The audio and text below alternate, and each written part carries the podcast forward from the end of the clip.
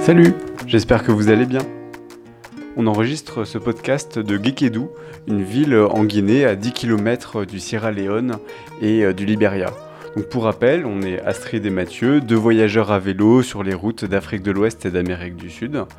Et là, ça fait euh, environ un mois et demi qu'on est arrivé en Guinée. Et donc dans ce podcast, on va revenir sur tout ce qui nous est arrivé dans ce pays, nos impressions et quand même pas mal de difficultés. Euh, on espère que ça va vous plaire parce qu'on va changer un tout petit peu le format.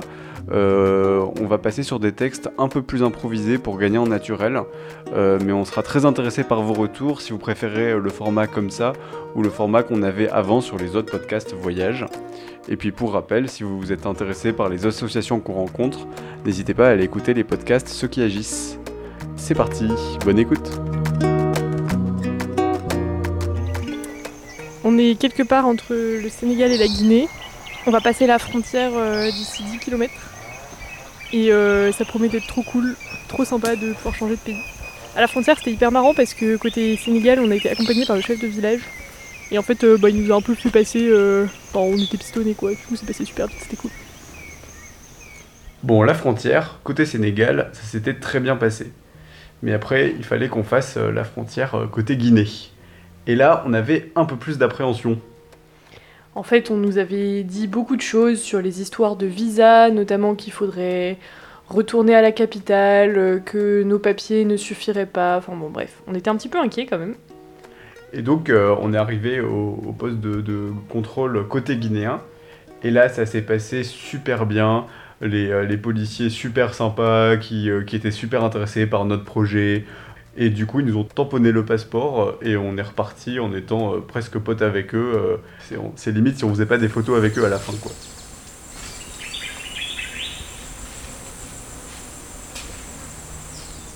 Alors par contre, il y a un truc qu'on n'avait pas forcément anticipé. donc nous, on continuait à rouler sur nos vélos, voilà, tranquillement. On n'était pas loin de là où on allait à l'hôtel.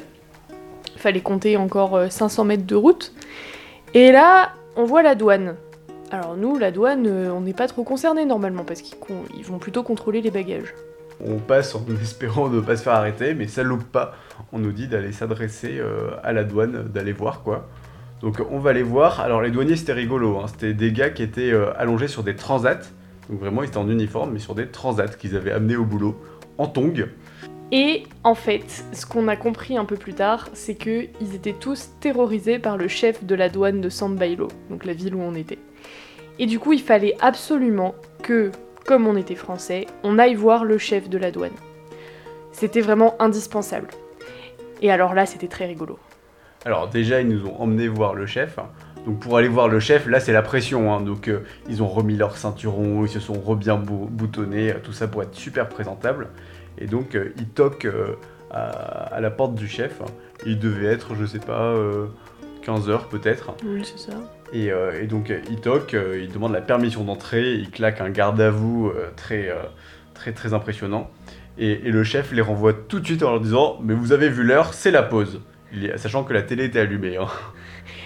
Et du coup, bah, il a fallu attendre une heure que la pause se termine pour pouvoir retourner dans le bureau du chef. Donc là, donc nous, on a attendu avec les douaniers en tongs euh, dans leur transat. Hein. On était un peu énervés parce que quand même à 300 mètres de l'hôtel, après une grosse journée sous le cagnard, euh, on était vraiment fatigués. Donc là, ça nous a un peu saoulés.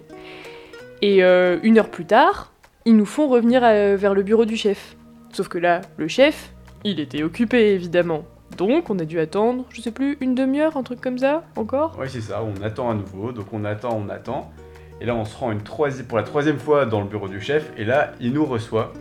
Et là, ça a vraiment été un sketch. Le rendez-vous, il a duré 5 minutes à peine. Alors au début, euh, il nous a dit de nous asseoir, et puis il a griffonné des trucs sur son carnet euh, pendant qu'on l'attendait en silence dans son bureau. Et puis ensuite, il nous a adressé la parole. On lui a dit qu'on était français, et qu'on voyageait à vélo. Il a dit Vous voyagez à vélo, vous? Ah non, c'est pas possible, vous en êtes pas capable. Alors qu'on avait déjà fait, du coup, toute la traversée du Sénégal. Trois minutes montre en main, il a pris les papiers, il a demandé à son subordonné de vérifier que les papiers étaient en règle, et il nous a laissés.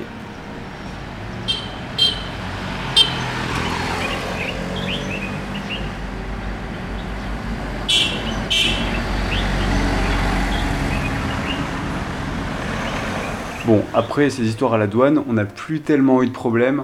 Euh, on s'est fait contrôler plusieurs fois sur la route à vélo, mais à chaque fois ça se passait super bien. Euh, souvent on revoyait les policiers au fur et à mesure de la route, donc euh, on, devenait super potes avec eux. donc ça s'est bien passé. Mais par contre, on a dû aller à Conakry, pour, à l'ambassade de Côte d'Ivoire, pour régler le passage à la frontière Guinée-Côte d'Ivoire. Et là, ça a encore été un peu compliqué. En fait, nous, ce qu'on savait pas, c'est que pour passer la frontière en allant de Guinée vers Côte d'Ivoire, il faut un laissez-passer pour tout véhicule qui rentre sur le territoire ivoirien. Quand je dis tout véhicule, ça comprend les vélos, donc nos deux vélos. Et en fait, pour faire ces laissez-passer, il faut avoir le plus d'informations possible sur le vélo. Typiquement, on a dû fournir une photo d'identité de notre vélo. Et puis euh, ils nous ont demandé les papiers du vélo. Alors mon vélo il doit avoir 10-15 ans, donc autant dire que les papiers ça fait longtemps que je les ai plus. Euh, ils nous ont demandé les, numéros d'immatriculation et numéros de série, donc ça on a dû... en plus on n'avait pas les vélos avec nous puisqu'on les avait laissés dans une ville qui s'appelait Mamou, chez des religieuses. Donc on a dû téléphoner aux religieuses pour qu'elles regardent sous nos vélos pour voir où étaient les numéros de série. donc bon, un peu compliqué encore une fois. Mais finalement, euh, le monsieur a été arrangeant et on a réussi à avoir nos laissés-passer et euh, on était quand même bien heureux de pouvoir euh, avoir ça sans difficulté. Mais bon, à l'heure où on parle, on n'a pas encore franchi la frontière Guinée-Côte d'Ivoire, donc on vous racontera ça prochainement sur comment ça sera passé finalement avec ces laissés-passer pour les vélos.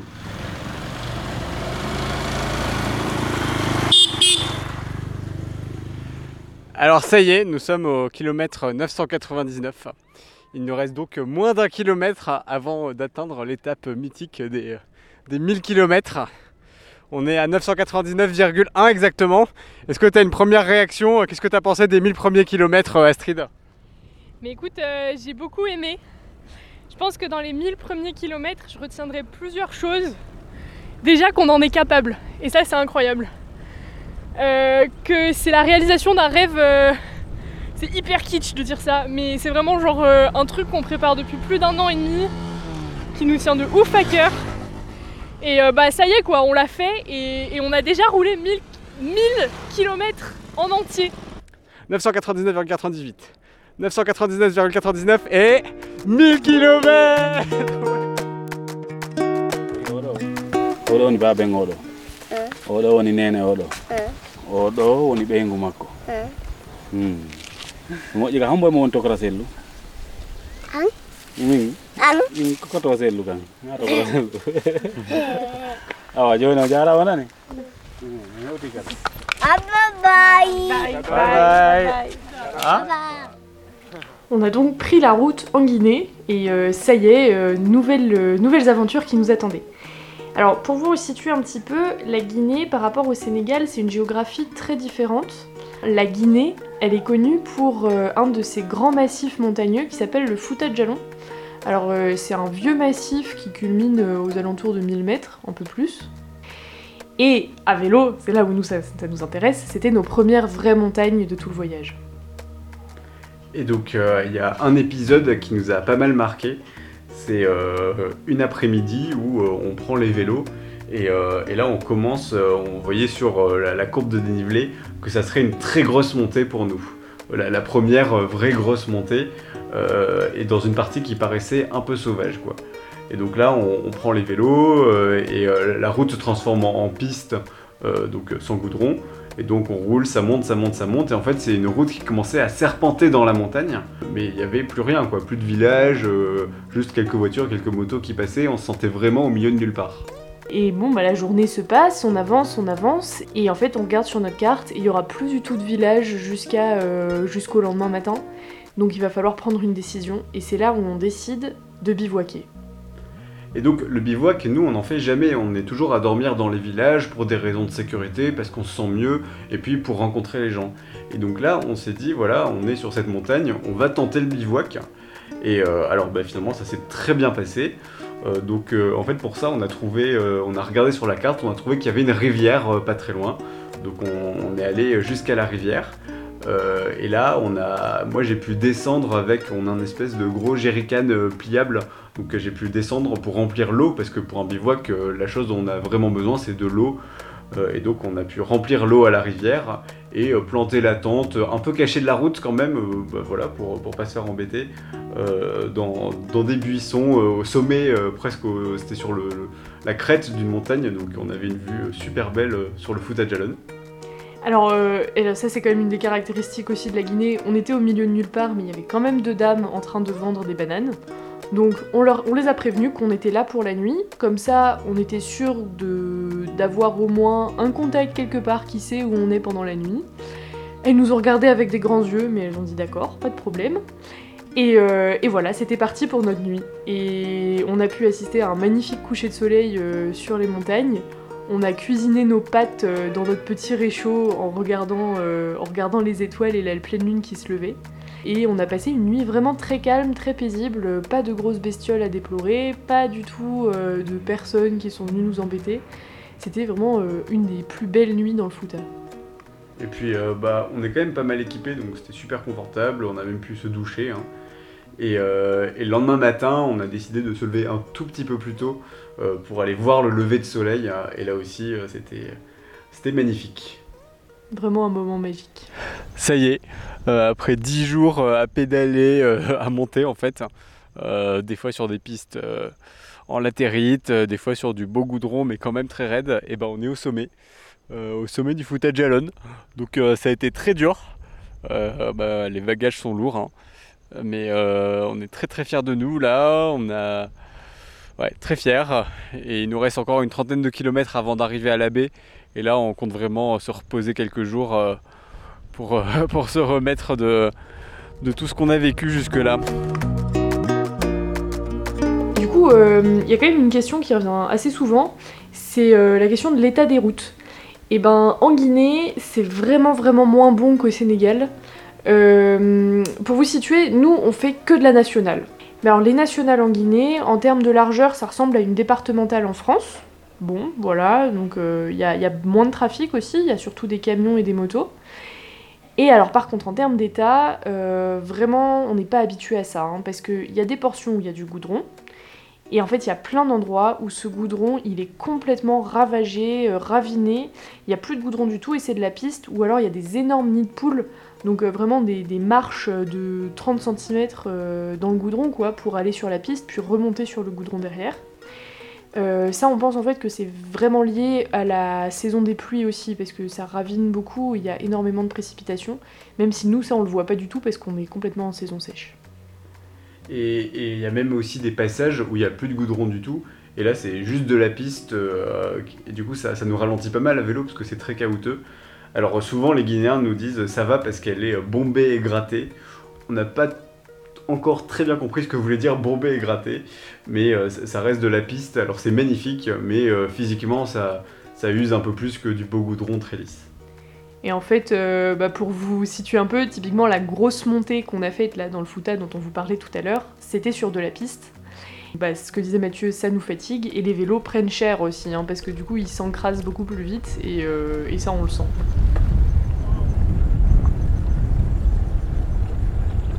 Tiens la main.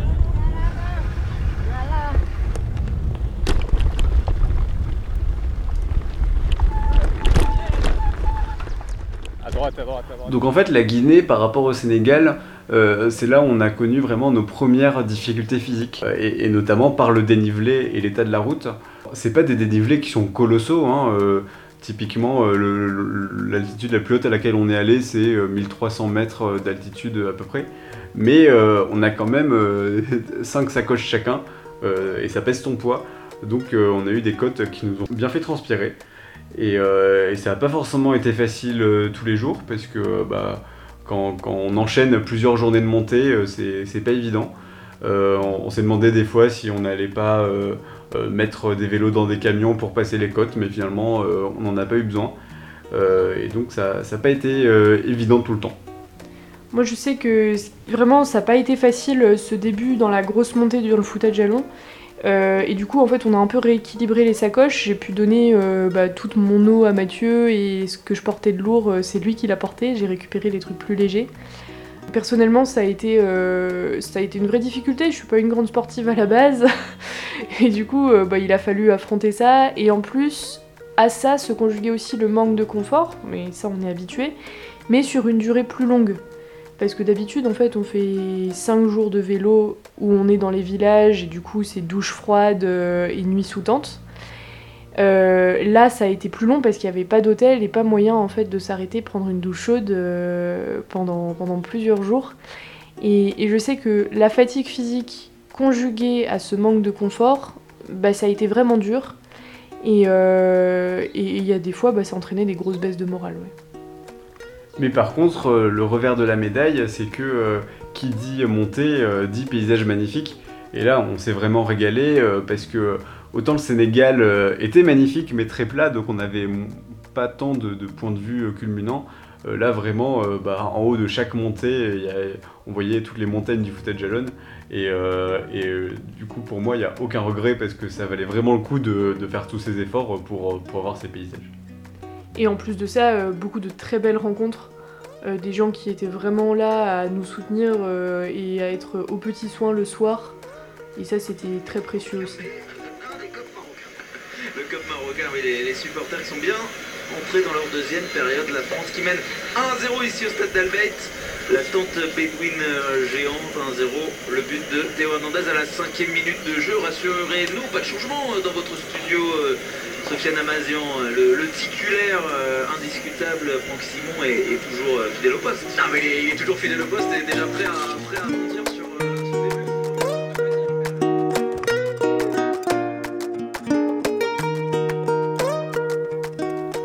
On était donc à Conakry pour Noël et on a eu la chance d'avoir les parents de Mathieu qui sont venus nous rendre visite. Alors ça c'était un super cadeau de leur part et euh, vraiment euh, moi ça m'a fait trop bien de les voir, euh, de passer tous ces moments avec eux.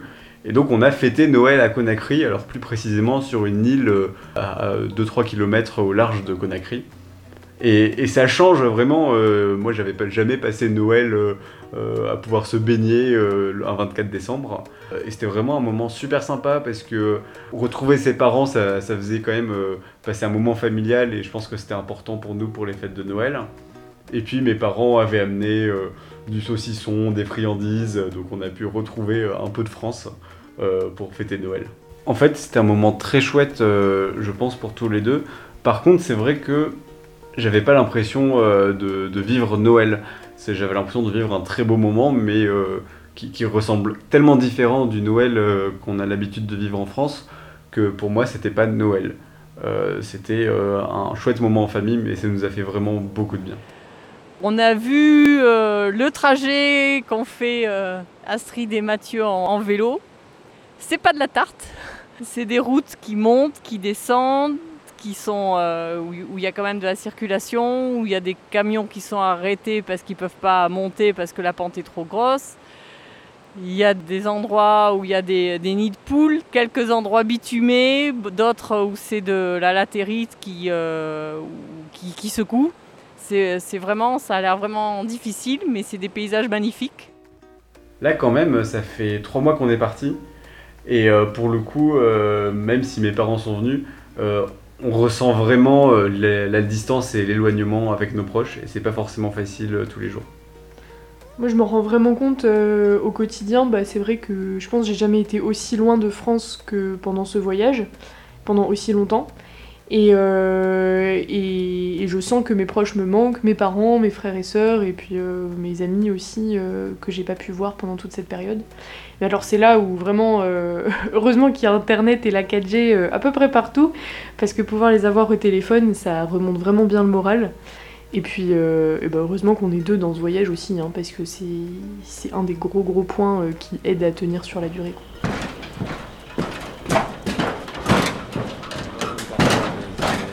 dans Sowol. Après, on est allé à l'EFITA. On a fait une nuit à l'EFITA. L'EFITA, on a fait banking, on a fait les marmites, on a vu les marmites de banking. On a fait une nuit là-bas. Après, on s'est levé à 5 h du matin. On a fait départ à 6 h 6h27. Donc, on est arrivé euh, pour, Et donc, euh, avec mes parents, euh, entre Noël et le Nouvel An, on, repart en fait, non pas à vélo, puisqu'on a laissé les vélos dans une ville, mais on repart en voiture dans le Fouta de Jalon pour faire du tourisme avec eux. En fait, euh, c'était vraiment l'occasion de pouvoir aller plus à l'intérieur des terres, de sortir de la bande de la nationale euh, que nous on parcourt à vélo, Et là, cette fois, d'aller faire de la randonnée pour aller découvrir euh, les cascades du Fouta. C'est ça, en fait, la Guinée, euh, on en entend très peu parler en France et pas du tout pour des raisons touristiques. Mais il y a quand même des paysages magnifiques et surtout des très très belles cascades. On s'en a mis vraiment plein les yeux.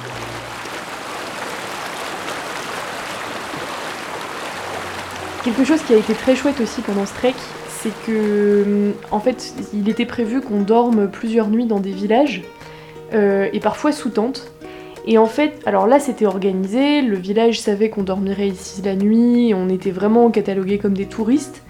Mais par contre, ce que j'ai trouvé très sympa, c'est que ça gardait quand même une certaine forme d'authenticité et qu'on a pu vivre un petit peu ce qu'on vit nous au quotidien euh, bah, tous les soirs quand on va dormir chez l'habitant. Et du coup, partager ces moments-là avec Charles et Hélène, les parents de Mathieu, c'était vraiment super sympa parce que ça nous a permis un peu de leur montrer ce que nous on vit au quotidien. Et, euh, et notamment, on a pu jouer aux cartes avec des enfants du village, et ça c'était vraiment hyper drôle. On va vous laisser euh, sur un son qu'on a enregistré pendant qu'on distribuait les cartes, et bah c'était pas de la tarte. Oula Moi j'en ai que deux là, toi Alors, alors maintenant, Moi j'en ai 4. Tiens, moi, donne-moi comment ça t'en fait quatre 5, c'est bon. Moi j'arrête, c'est Ok, moi fini. il m'en moi. faut deux encore. euh, moi j'en ai besoin d'une. une. Oui, il m'en faudrait deux. T'es à s'il vous combien plaît. Deux ici et une ici.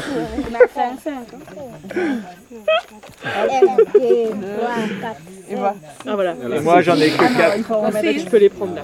Tu peux prendre les cartes. Non, non, non, Et moi j'en ai que 4. Attention, attention, on fait pas tomber les cartes vous Oh les gars là, une, on. Attention cartes, de pas laisser tomber les cartes. les cartes c'est sur la table.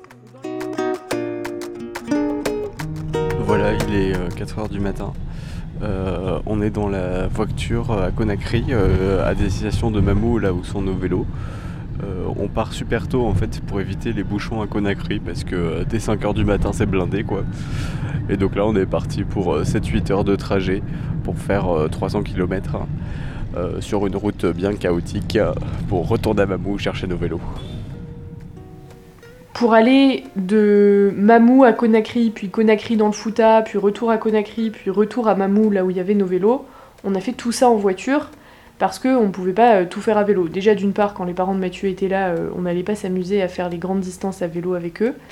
Et d'autre part, euh, on n'allait pas s'amuser non plus à rentrer dans Conakry, qui est une ville énorme, avec nos petits vélos et se faire écraser par un camion. Et donc on a beaucoup pris la voiture euh, pendant les vacances avec mes parents. Et là vraiment on s'est rendu compte à quel point on était bien sur nos vélos. Parce que euh, bah, on vous a dit tout à l'heure à quel point les routes sont un peu pourries euh, en Guinée. Et autant à vélo les, nids de poules on peut les contourner, mais en voiture c'est pas possible. Et du coup on, roule très lentement en se faisant secouer dans tous les sens.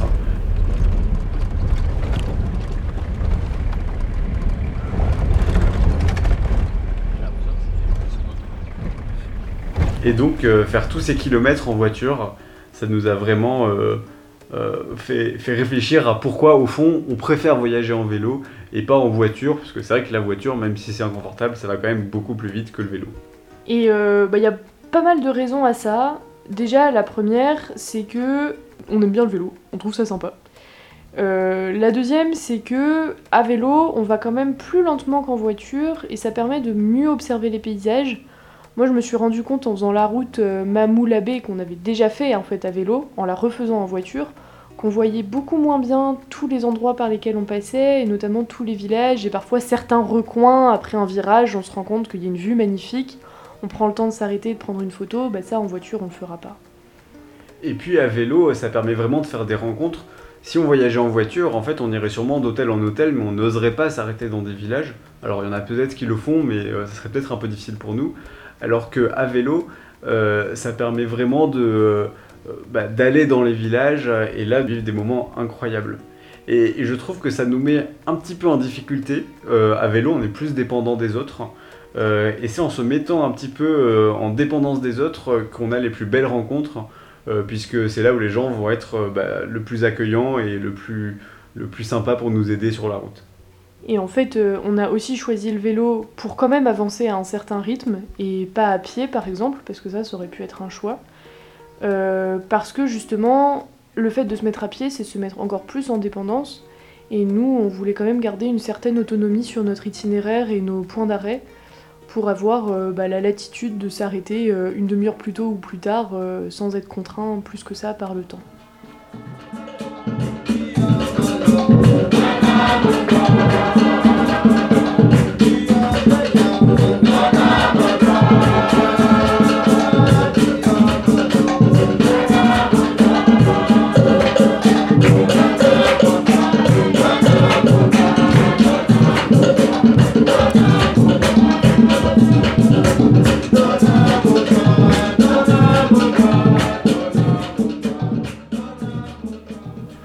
Ce qu'il faut bien comprendre, c'est qu'un voyage euh, comme celui qu'on vit, d'un an à vélo, euh, c'est pas que du positif, euh, que, de l'euphorie tous les jours. Forcément, il y a des moments plus difficiles, mais comme dans la vie quotidienne, il y a des hauts et il y a des bas.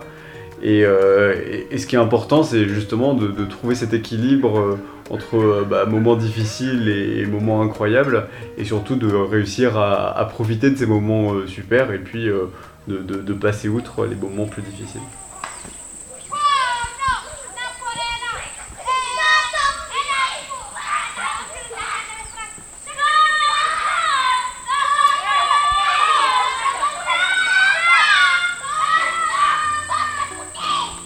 Un truc dont je me suis vraiment rendu compte euh, pendant ce voyage, c'est qu'en fait, euh, bah, le voyage, on l'a préparé, et quand on le prépare, on a les échos des gens qui sont déjà passés par là où on va aller. Parce qu'en fait, les gens nous ont dit beaucoup de choses sur la Guinée, et beaucoup de points négatifs notamment. Mais ce qu'il faut savoir, c'est que le voyage, une fois qu'on l'a préparé, bah, on va le vivre, et il y a des choses qui sont vraies. Typiquement, on nous avait dit, l'état des routes en Guinée, vous verrez, c'est la cata. Bon bah, on confirme, l'état des routes en Guinée, c'est la cata. Euh, mais il y a aussi des choses qu'on nous a dit qui sont pas vraies du tout, et ça pour ça il a fallu aller sur le terrain pour s'en rendre compte. Par exemple, que les, les gens étaient pas sympas, et ben ça c'est faux. Euh, nous on a rencontré que des gens vraiment sympas, très accueillants et très ouverts. On nous avait dit aussi que ça serait très compliqué avec la gendarmerie. Alors je pense que c'est parce qu'on est à vélo, ça nous ouvre beaucoup de portes, mais à chaque fois ça s'est bien passé. Mis à part la douane, on a attendu une heure et demie, mais c'est le seul gros incident qu'on a à reporter quoi. Et une dernière chose, c'est qu'après, euh, bah, une fois qu'on l'a vécu, il faut voir aussi ce qu'on en retient de ces expériences. Parce qu'on nous avait dit, vous verrez, en Guinée, l'hygiène est déplorable. Alors peut-être, c'est vrai, nous on l'a vécu, bon bah il y a des choses d'hygiène qu'on ferait pas du tout en France, et euh, sur lesquelles ça va pas. Mais moi ce que j'en retiens aussi, c'est que, bah, par exemple, tous les soirs, à chaque fois qu'on dort dans un village, on nous propose de nous laver, même parfois on nous fait chauffer de l'eau pour qu'on puisse se laver, et ça c'est systématique.